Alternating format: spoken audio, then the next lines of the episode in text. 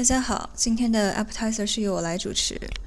好久不见，嗯，在阿远消失了这么一段时间之后，嗯，我也从博客上消失了一段时间。嗯，非常抱歉啊，不过现在我已经回来了。嗯，那么今天呢，我要聊一下，就是我最近一直在看的一个课程是博弈论。啊，我为什么会看这个课程呢？其实就是我之前也有一定的了解，但是这次呢，通过学习有了一个更系统的了解。它是一个非常能够帮助到你的各个方面的这么一个学科吧。嗯，所以我就从这个给大家来入门一下博弈论。首先，什么是博弈论呢？嗯，博弈论它本身英文名字叫 Game Theory。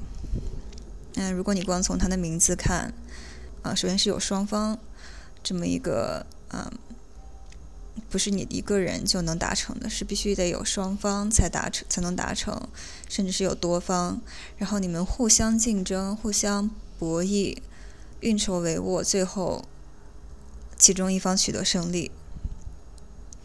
啊，就基本上是这么一个情况。然后你所要做的是，就是去通过，嗯，判断，啊，该如何让自己取胜。啊，这是博弈论的一一个，算是一个比较简单的介绍吧。嗯，它运用非常广泛，比如说在国际关系、政治、经济、生物各方面都有应用。比如说国家和国家之间的关税问题。还有商场之间，呃，同件产品的价格问题，大家可以在生活的方方面面中见到博弈论的应用。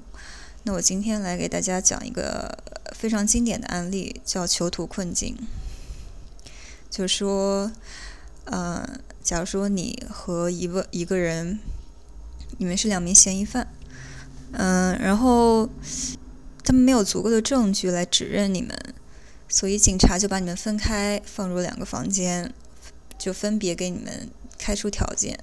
条件其实是一样的，就是说，如果你呃认罪，而且也检举了对方的话，呃，那对方他保持沉默了，那你的你就会获得自由，而对方会被判十年。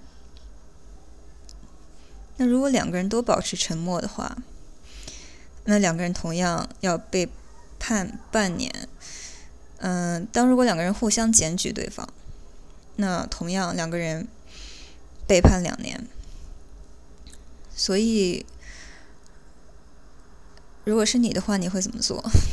你可以，你可以暂停来想一下，嗯，你是怎么选择的？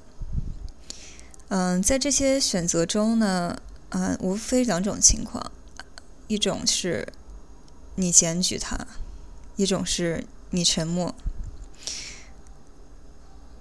你沉默的话，会得到什么结果呢？沉默，那就是要么你会被对方检举，被判十年；要么就是你们俩一起被判半年。那如果选择背叛的话呢？那你可能最长就是被判两年，因为剩下一个结果就是你出狱了，你获得自由。所以这个情况很一目了然的吧？你应该永远不要去选择沉默。当然，我们这些所有的这个角度都是站在一个非常利己的角度去思考，啊，不去考虑一些亲情、友情之类的关系。沉默，它带给你的是最糟糕的情况，因为你有可能会被判十年。所以，我们应该永远不去选沉默这个选项，而永远要去选检举对方。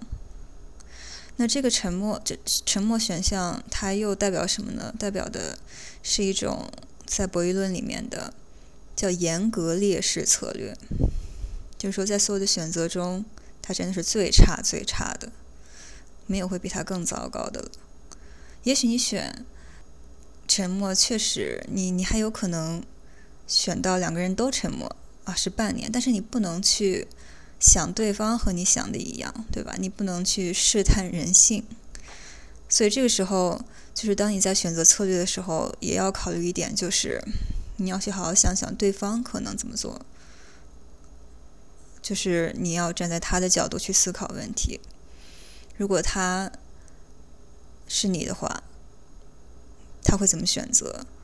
对，对于他来说，沉默对他也很不利啊，因为他也会可能因为你的检举而被判十年，所以对方也可能就是会选背叛。所以，如果两方都是背叛的话，你们两个人啊，只是会判两年时间，跟十年比起来还是好非常多的。所以说，通过囚徒困境这个案例。嗯，你可以得出一，永远不要玩什么呢？严格劣势策略。当你在已知的条件下，所有的已知条件下，你发现你自己处在一个非常劣势的地位的时候，嗯，你就不要去玩那一个策略，你要去选择更优一点的策略。那下一点呢，就是。